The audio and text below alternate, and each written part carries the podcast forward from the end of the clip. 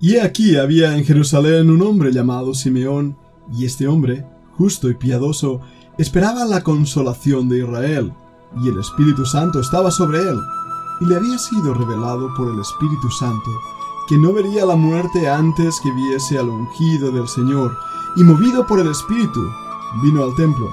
Y cuando los padres del niño Jesús lo trajeron al templo para hacer por él conforme al rito de la ley, él le tomó en sus brazos y bendijo a Dios.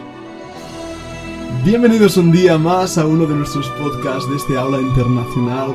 Hoy estamos apegados a ti. Qué bendición tan preciosa estar apegado al Señor Jesucristo, la razón de nuestra vida, la razón de nuestra salvación, nuestro Señor y Salvador Jesucristo. Qué privilegio tan grande el que tuvo Simeón tener en sus brazos al Hijo de Dios Solo María hasta ese momento lo había podido tener envolviéndolo en pañales y José, con ese cuidado tan tierno y precioso que tenían de su hijito recién nacido. Simeón tuvo ese privilegio. Imagínate, sostener en tus manos al mismo Hijo de Dios. Poco nos dice la Biblia de Simeón, de hecho apenas 10 versículos, pero lo poco que nos dice ya es extraordinario. Hemos estado viendo a lo largo de esta semana su carácter piadoso, un hombre lleno del Espíritu Santo, un hombre de convicciones, un hombre que buscaba a Dios, un hombre que conocía bien la Escritura, estaba esperando la consolación de Israel. Estas palabras nos pueden pasar por alto si olvidamos lo que nos dice en el libro de Isaías. Mira, Isaías 40.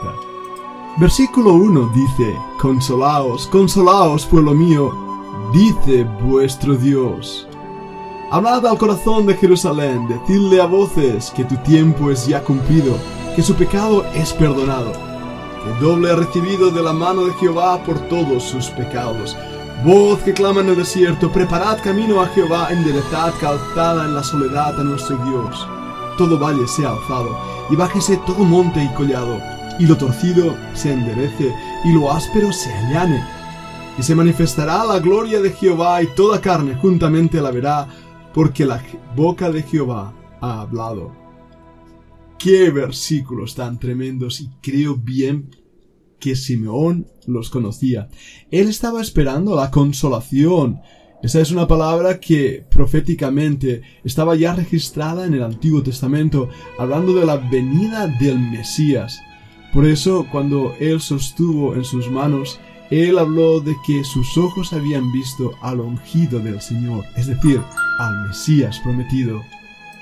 Y ahora aquí en Lucas capítulo 2 lo vemos gozándose en Dios, sosteniendo en sus brazos al Salvador del mundo, al Redentor, al Mesías, a Dios mismo. ¡Qué experiencia tan increíble! Tal vez Simeón podía haber basado el resto de su vida en esa experiencia, ¿verdad que sí?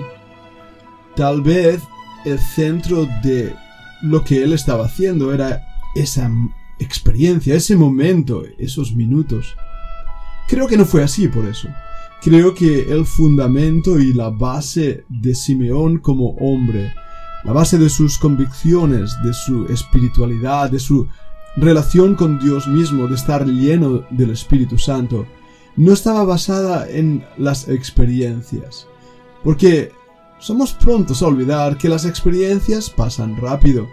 Vivimos en una generación que busca experiencias. Esta generación espumosa, ya ni líquida tan siquiera, totalmente vacía de contenido, lo que hace es intentar comprar experiencias que les satisfagan por unos minutos. Generaciones atrás la gente quería comprar tierras, invertir en casas, invertir en valores que pudieran tocarse, manejarse. Sin embargo, más y más, estos valores han ido perdiendo justamente valor para que una nueva generación busque simplemente experiencias. Y por supuesto, esta generación busca también experiencias religiosas que le satisfagan. No hay duda alguna que muchas experiencias en la vida nos proporcionan algo de felicidad o falta de ella. Hay algunas experiencias que son inolvidables, Yo mismo recuerdo bien la primera vez que sostuve en mis brazos a mi hijo primogénito, el primero que nació, ahí mismo en la sala de partos. Recuerdo bien el momento cuando el médico, sacando a mi hijo, me dijo, ten, tu hijo. Lo miré y realmente fue una experiencia inolvidable. En ese momento oré a Dios dándole las gracias por el nacimiento de mi primer varón y se lo ofrecí al Señor la experiencia de tener al pequeño en mis brazos ha estado conmigo desde ese mismo momento. Pero esa experiencia solo era el inicio. Años de relación con mi hijo, de compañerismo, de amor, de hablar, de pasar tiempo juntos, de conocernos, de amarnos más y más, ha hecho que hoy mi hijo y yo tengamos una relación muy cercana, muy entrañable. No basé mi vida en la experiencia de unos minutos, sino en una relación duradera. Tristemente, los hombres de hoy en día buscan experiencias que les satisfagan por un instante y después, ¡pum!, desaparecen.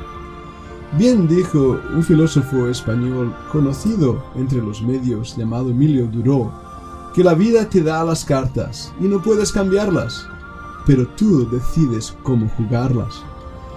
De hecho, Muchos psicólogos nos dicen que no es tanto lo que nos pasa, sino cómo reaccionamos a lo que nos pasa, que marca el destino de nuestras vidas.